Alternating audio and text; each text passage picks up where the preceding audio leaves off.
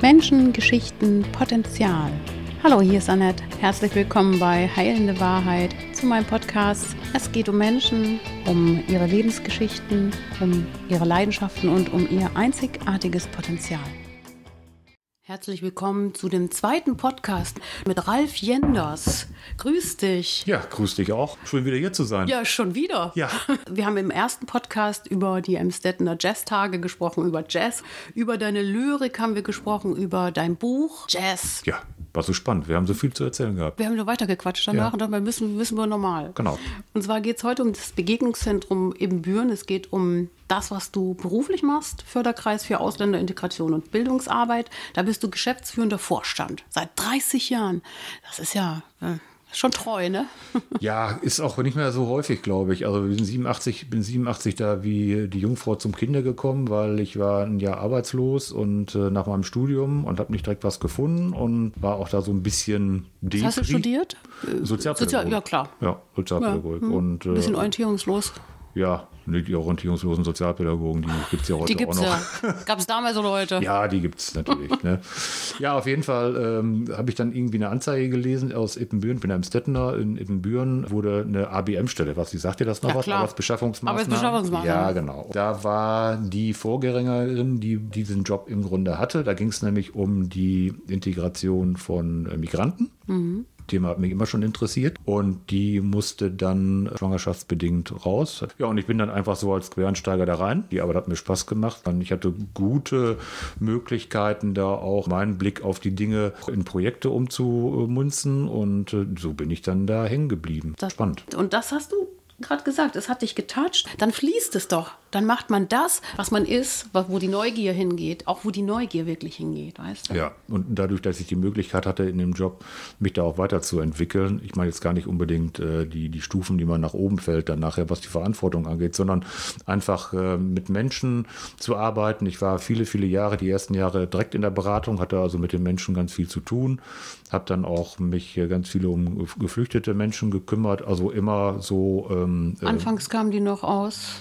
Jugoslawien, das war ja der, in Jugoslawien, den ne? 90er Jahren. Ja, Das war genau, der Krieg. Jugoslawienkrieg, ne? So, Ja. wo die Menschen aus den unterschiedlichsten Regionen kamen. Und äh, ja, das war natürlich auch spannend und auch da, wenn man sich darauf einlässt und ähm, auch den Menschen so zuhört, erfährt man natürlich ganz viele Dinge. Bist ne? du ein so. Zuhörer? Ja, ich kann gut zuhören. Ich Kannst kann ein, aber auch gut reden. Beides? hat sich jetzt später entwickelt, so. Ne? Also früher war ich gar nicht so. Ähm, hat sicherlich auch mit meinem Job zu tun, äh, weil da ich äh, auch ganz viele immer auch angefragt worden bin als Referent, ähm, einfach über die Arbeit zu berichten. ja. Und eigentlich die Neugier an den Menschen, an den unterschiedlichsten Kulturen ist das, was eigentlich für mich immer prägend war. Und das ist auch das, was mich, was mir heute noch auch so viel Spaß macht, wobei dann die Arbeit automatisch auch politischer geworden Ja, ist. natürlich. Ne? Dass Ja, man klar. einfach auch äh, dann äh, Bleibt nicht aus bei dem Nö, Thema. Nö. Kannst- Also wenn man es ernsthaft betreibt, bleibt es natürlich Ja. nicht aus und man kriegt einen ganz schnell auch einen Blick darauf, welche Dinge falsch laufen, welche Dinge anders laufen mü- müssten. Geht beim Asylrecht Ja. los, hört auf bei, wo bringe ich die Leute unter, wo sind die Wohnungen, Ja. wo. Das ist ein ganz vielschichtiges, breites Thema. Ja. Jetzt stelle ich mir gerade vor, du hast dort jemanden, der gerade frisch geflüchtet ist und der sitzt vor dir und ist ein Häufchen Elend. Also Mhm. kommen sie ja an erstmal, haben ja ihre Geschichte mitgebracht. Hast du es mit nach Hause genommen? Wie, wie bist du damit umgegangen? Ja, ja, au- auf jeden Fall. Es gibt ganz unterschiedliche Schicksale. Also wenn du natürlich mit vielen Menschen zu tun hast, äh, wiederholt sich einiges. Ich denke, und das sage ich auch heute, auch den, den, den Mitarbeiterinnen und Mitarbeitern, die ja heute auch viel jünger sind heute, du musst lernen, äh, dass du ähm, zwar Empathie entwickelst für, die, für, die, für das Schicksal der Menschen. Du, ja, Profession, musst, professionell damit umgehen. ja, man muss, äh, genau, und das ist, äh, das ist das. Das sind aber auch die ganz normalen Fehler, die man auch machen darf und auch äh, wahrscheinlich machen muss. Letztendlich ist der Blick der wichtige aus Sichtweise des Menschen, für den du arbeitest. Also für den, ich sag mal in dem Falle für den Geflüchteten. Ja. Wobei ich das immer nie auf die Geflüchteten begrenzen will, sondern auf die, auf die Menschen mit Migrationsgeschichte hier sowieso, weil ähm, die haben es häufig auch nicht ganz so ganz einfach. Ne? Das ist dann der professionelle Blick zu sagen, äh, ich muss auch manchmal zurückstecken. So, Ja. um einfach die Ziele für die Person zu erreichen, die, um die es ja geht. Ist das so ein Job, wo man ständig täglich nur reingibt? oder kriegst du, auf welcher Ebene kriegst du zurück? In der Sozialarbeit oder gerade wenn du in der Migrationsarbeit bist, finde ich, sind die Erfolgserlebnisse auch wirklich überschaubar. Dass das manchmal auch lange dauert, bis ich so Ziele erreicht habe, wenn ich sie denn erreiche. Also ich stelle mir das gerade so vor, dass man nicht in Weite denkt, in dem Job, sondern in dem, was ist jetzt im Moment für den Menschen am wichtigsten. Jetzt. Genau. Und dann den nächsten Tag, was ist jetzt wichtig? Weil wenn man jetzt schon daran denkt, was könnte mit dem in 20 Jahren sein? Du, vielleicht ist er wieder zurückgegangen. Genau. Das, das ist ja genau das genau. Ding. Man kann ja nicht enttäuscht sein. Genau. Man gibt jetzt alles, man ja. gibt das, was wichtig ist und dann sagt man sich, ja, ist er wieder gegangen. Also vernünftige Sozialarbeit besteht auch darin, im Grunde, das haben wir früher so gelernt, aber das ist in der Tat ja so, diese Hilfe zur Selbsthilfe zu geben. Das setzt also voraus, dass man bestimmte Schritte auch selber machen muss. Ja. So, ich kann unterstützen oder der Berater kann unterstützen, aber letztlich und endlich ist es, bleibt es eine Hilfe Hilfe zur Selbsthilfe. Das wird manchmal auch in der Sozialarbeit missverstanden. Ja, ja. Also ich habe da auch in der Ehrenamtsarbeit mhm. manchmal das Problem, dass Ehrenamtliche immer meinen, wir nehmen jetzt mal die Menschen an die Hand. Mhm. So, und dann müssten die auch äh, ganz elendig dankbar dafür sein, dass ich irgendwann äh, ganz viel für die getan habe, aber die auch nicht loslassen können. Ist man ne? eigentlich, ist man enttäuscht, wenn, wenn was nicht so läuft, wenn man sagt, Mensch, da habe ich so viel reingegeben jetzt. Also für diese Familie, da bin ich ja wirklich über meine Kraft hinausgegangen. Es hat nicht gefruchtet. Nein, also sag mal, aus meiner Perspektive hat es nie dazu geführt, dass ich dann irgendwie frustriert gewesen bin, sondern ich äh, habe immer versucht, die Menschen so als sehr unterschiedlich und individuell zu sehen. Und äh, mit den meisten, mit denen ich gearbeitet habe, war es schon so, dass ich das Gefühl hatte, ähm, das funktioniert auch. Ne? Du darfst da nicht mit einer Erwartung reingehen. Nein. Und wenn ich das jetzt gebe, dann muss das und das äh, der Effekt Nein. bei rumkommen. Dann ist das der falsche dann Job. Ist der falsche Job ne? Dann musst du irgendwo anders. Weil wenn du mit Menschen zusammen bist, kannst du ja nie erwarten. Du musst Nein. immer gucken. Nein. Du musst, genau, das ist genau das. das. Mensch, ne? Genau, das ist das Thema Mensch. Du musst mhm. den Blick dafür haben. Also, und ähm, ja, also auf den unterschiedlichsten Ebenen zu gucken, dass man weitgehend äh, Ansprechpartner ist dass man auch sagt, ähm, wenn, wenn du irgendwas hast, du kannst gerne immer zu mir kommen, aber letztendlich musst du mitarbeiten und sonst funktioniert das nicht. Hat es dich denn jetzt schon mal abgehärtet? Abgehärtet ist, glaube ich, nicht das richtige nee. Wort. Nee, abgehärtet eigentlich nicht, so, sondern schon. Jeder. Fall, jeder Mensch ist neu. Also also ich bin ja, ich bin ja heute nicht mehr, ich genau. bin ja auch nicht mehr so in der Beratung. Das ist, das sage ich auch durchaus ähm, den, den, den jungen neuen Kollegen, dass äh, man schon auch einen Blick auf sich haben muss, dass man gucken muss, wie lange kann ich sowas machen. Und man härtet dann auch vielleicht ab. Und dann mhm. ist es gut, wenn man ähm, da rausgeht und den nächsten Schritt macht mhm. und vielleicht dann, ähm, ich sag mal, einen Blick von außen darauf kriegt, mhm. vielleicht auch sich mehr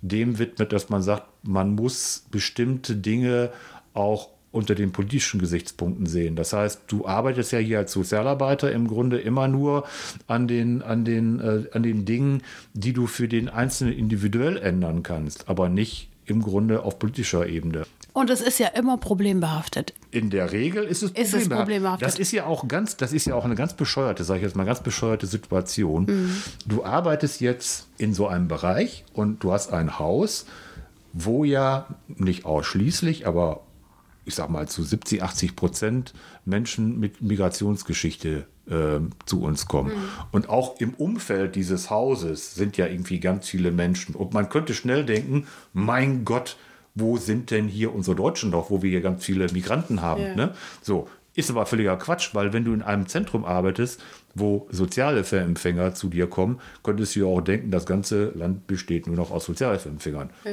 Ist aber nicht so. Mhm. so. Also man muss schon den Blick, und deshalb sage ich ja, mhm. muss man gucken, dass man äh, nicht drin sich so verbeißt, dass mhm. man immer meint, ich habe jetzt nur noch mit diesen, mit diesen Problemen zu tun, ja. mit diesem Personenkreis zu tun, sondern man muss irgendwann den nächsten Schritt machen und sagen, hier muss ich raus und muss den Blick mal von außen ja. auf die Dinge, damit ich mal wieder einen vernünftigen, realistischen ja, Blick das bekomme. Das Problem ist ja, dass keiner bei euch reinkommt und sagt, ich habe was Schönes. Ähm, wenn ich, also als ich in der Beratung noch war, das war ja dann auch in den, in den 80ern, als dann äh, die, die Menschen kamen, unter anderem als, also als Flüchtlinge, wenn ich jetzt von Flüchtlingen ausgehe aus dem ehemaligen Jugoslawien, da sind viele, die hier geblieben sind, die gesettelt sind, die ihre Familien haben, wo die nächste Generation schon wieder ihre Familie hat und die einfach mal vorbeikommen und äh, einen Kaffee trinken. Ne? Mhm. So, und die dann einfach sagen, äh, Rolf wollte mal einfach mal wieder vorbeikommen, wollte euch einmal besuchen und bringen vielleicht nochmal irgendwie was Nettes mit, so als, ne? Mhm. Das ist ja dann auch schön zu sehen. Dann mhm. sagst, sagst, du dir auch, so viel kannst du ja jetzt nicht falsch gemacht haben, ja.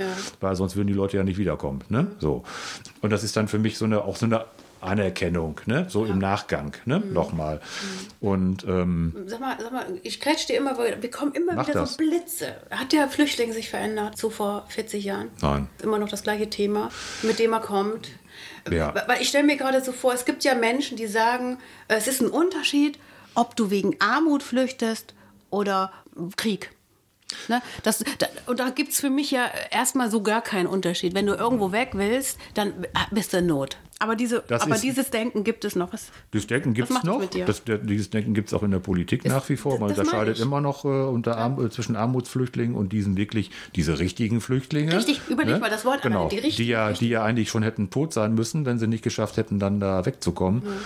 Das ist natürlich völlig fatal, weil ähm, Politik verliert äh, damit auch den Blick auf die Veränderung ähm, unserer und der Welt insgesamt, weil wir werden immer mehr Armutsflüchtlinge bedingt, auch durch haben durch, durch Umwelteinflüsse und durch, äh, äh durch Ausbeutung. die aus, durch Aus, Ausbeutung. Ausbeutung. Wir leben hier in vielen Dingen davon, dass es anderen Leuten woanders mal auf Deutsch gesagt Scheiße geht. Mhm. So und dann ähm, stellt sich immer die Frage, äh, man kann natürlich, man kann natürlich ähm, damit leben wollen, nach dem Motto, dann bauen wir unsere Grenzen und unsere Mauern immer höher, sodass die Menschen keine Möglichkeiten haben, mehr reinzukommen.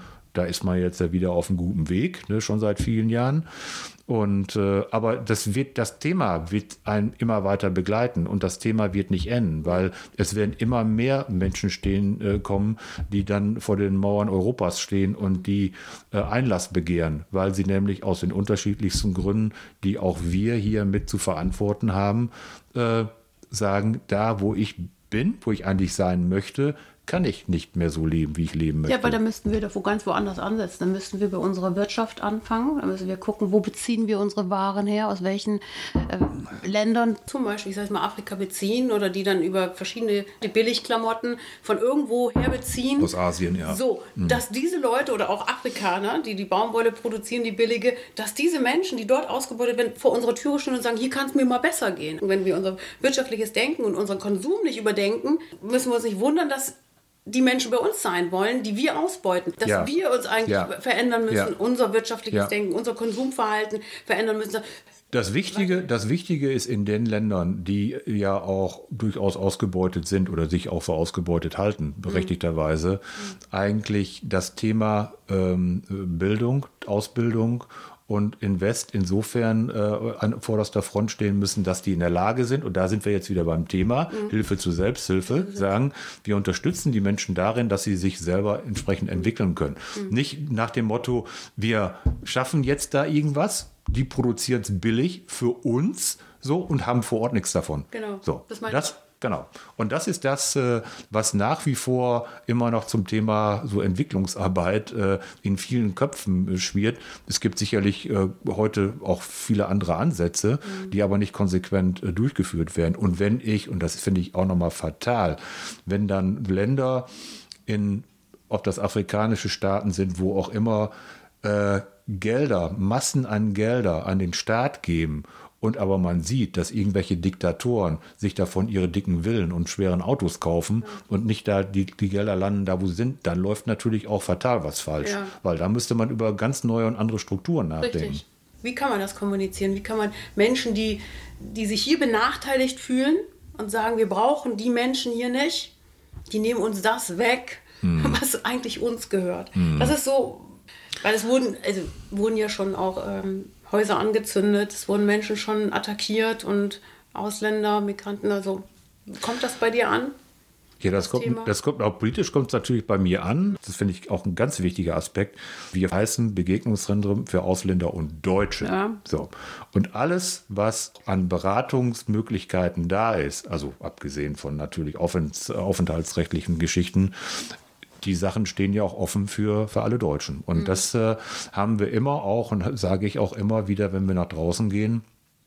in die Politik oder wenn, wenn Zeitungsartikel anstehen, Interviews anstehen, lege ich da immer den Wert darauf, dass wenn wir Projekte, Maßnahmen machen, größere Projekte, denken wir immer integrativ denken. Das heißt also, wir wollen uns ganz gezielt öffnen und zeigen, dass wir offen sind für beides. Und wenn du das nach außen hin deutlich machst, glaube ich, gibt es in der Bevölkerung auch eine ganz andere Blickweise darauf, ein Verständnis dafür. Ich finde ja auch fatal, wenn dann in bestimmten Regionen, wo vielleicht auch die wirtschaftliche Situation nicht so optimal ist, wenn dann dort Politik oder irgendwelche hm, Leute meinen, man müsste jetzt da ein Flüchtlingsheim hinbauen und so und so viele Menschen da hinsetzen.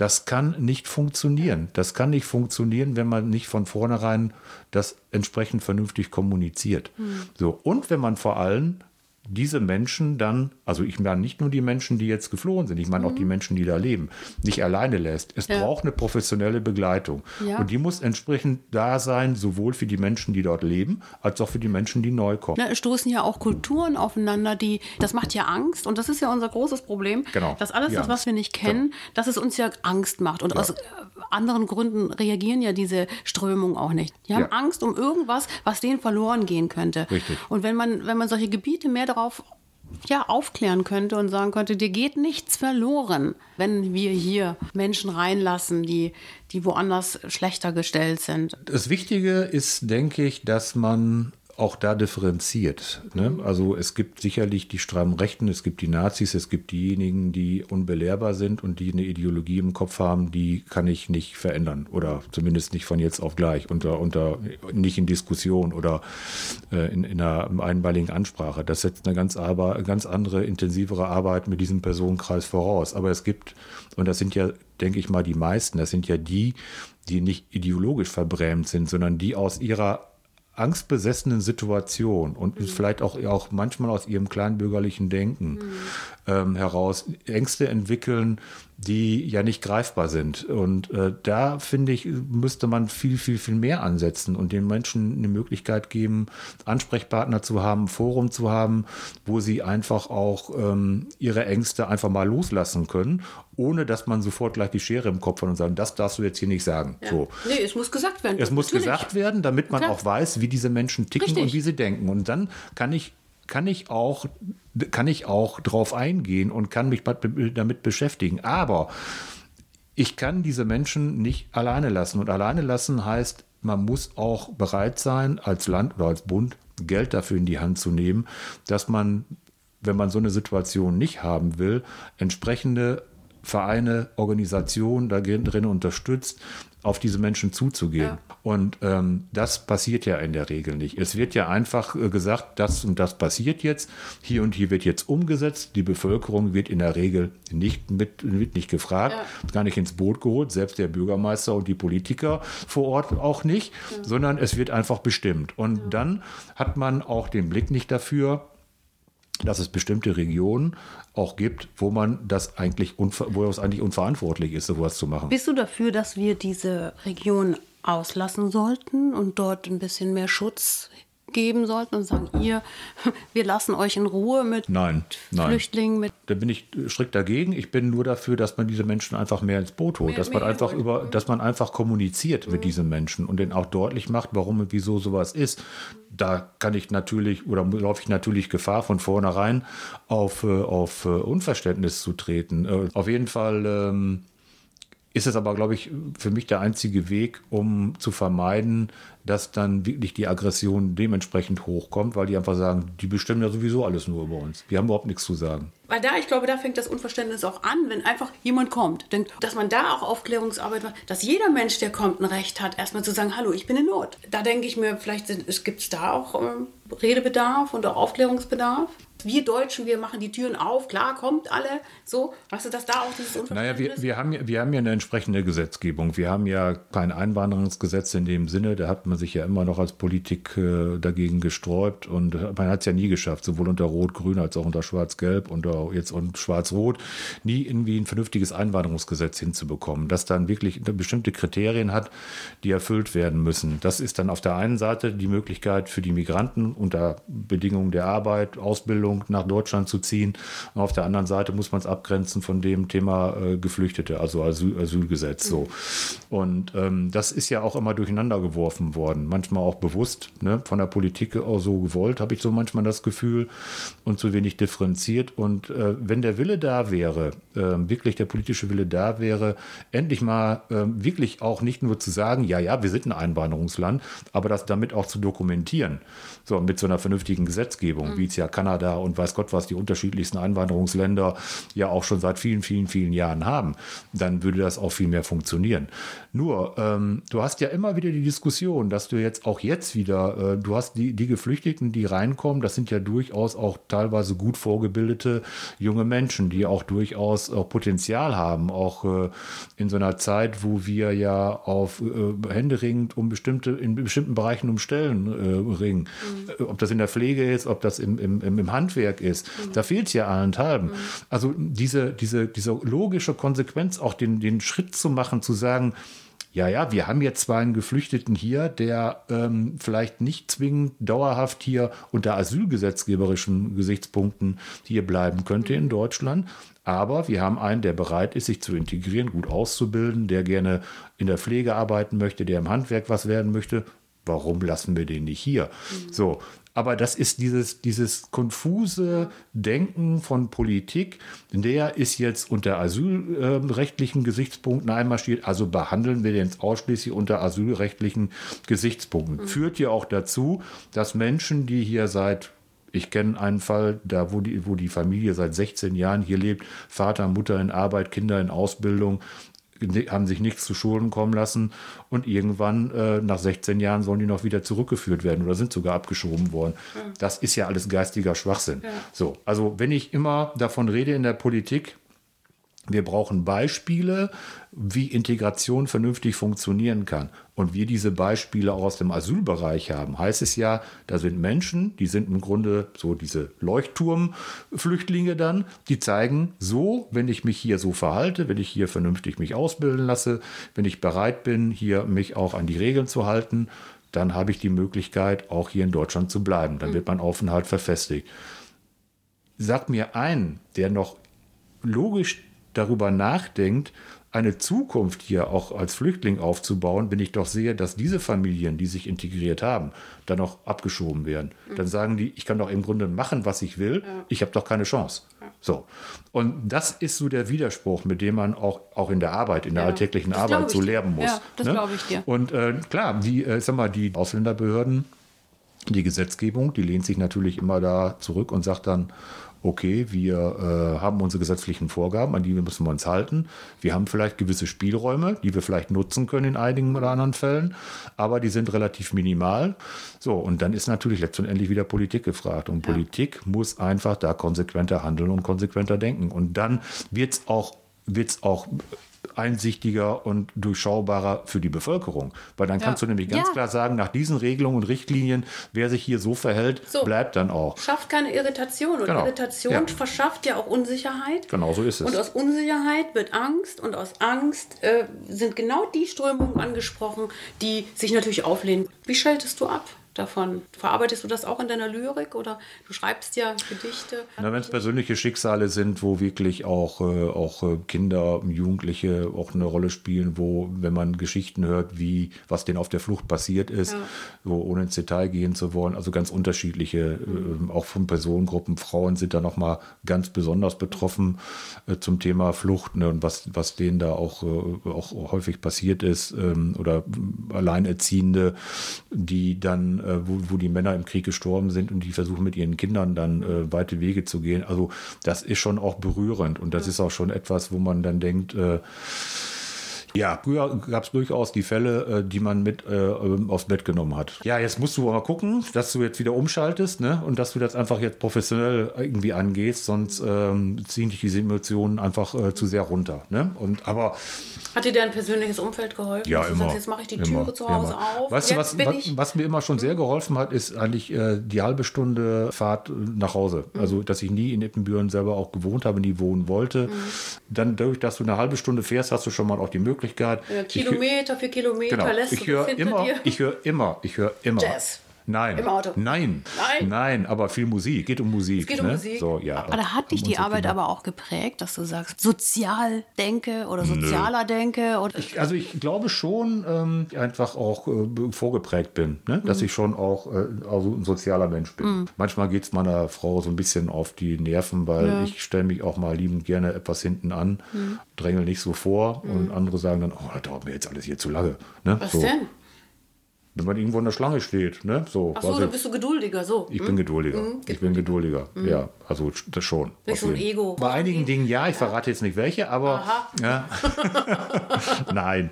Alles gut. Nein, ich, äh, ich, äh, ich denke schon. Also ich habe da mehr Ruhe. Wenn man es Elend gesehen hat, so manchmal denkt man sich, da muss ich mich doch jetzt nicht aufregen, dass ich hier mal ein bisschen länger der Das hat stehe. sicherlich auch So, damit zu ist tun. es Das hat sicherlich dass auch man die damit- Relation einfach anders Ja, gar nicht unbedingt bewusst. Ne? Nee. Das, aber das prägt Ja, aber ein. warum soll ich mich hier drüber aufregen? Ja. Ich kenne doch, es gibt doch viel Schlimmeres. Ja. Also, also wenn ich mit so. Ja, also es prägt einen schon, wenn man 30 Jahre so eine Arbeit macht oder Ja. man einen Blick dafür hat und auch bestimmte Sachen so entwickelt und äh, im sozialen Bereich dann auch, äh, auch viel Elend sieht oder auch Unterschiede sieht, äh, wie es Menschen geht. Also mir ist das nochmal bewusst geworden, jetzt auch in den Zeiten von, von Corona, weil ähm, wir über die Landes- und Bundesprogramme auch selbst wenn wir im Homeoffice waren und teilweise auch im Kindergartenbereich nicht gearbeitet worden sind, alle trotzdem ihr gleiches Geld am Ende- Monatsende hatten. Ne? So.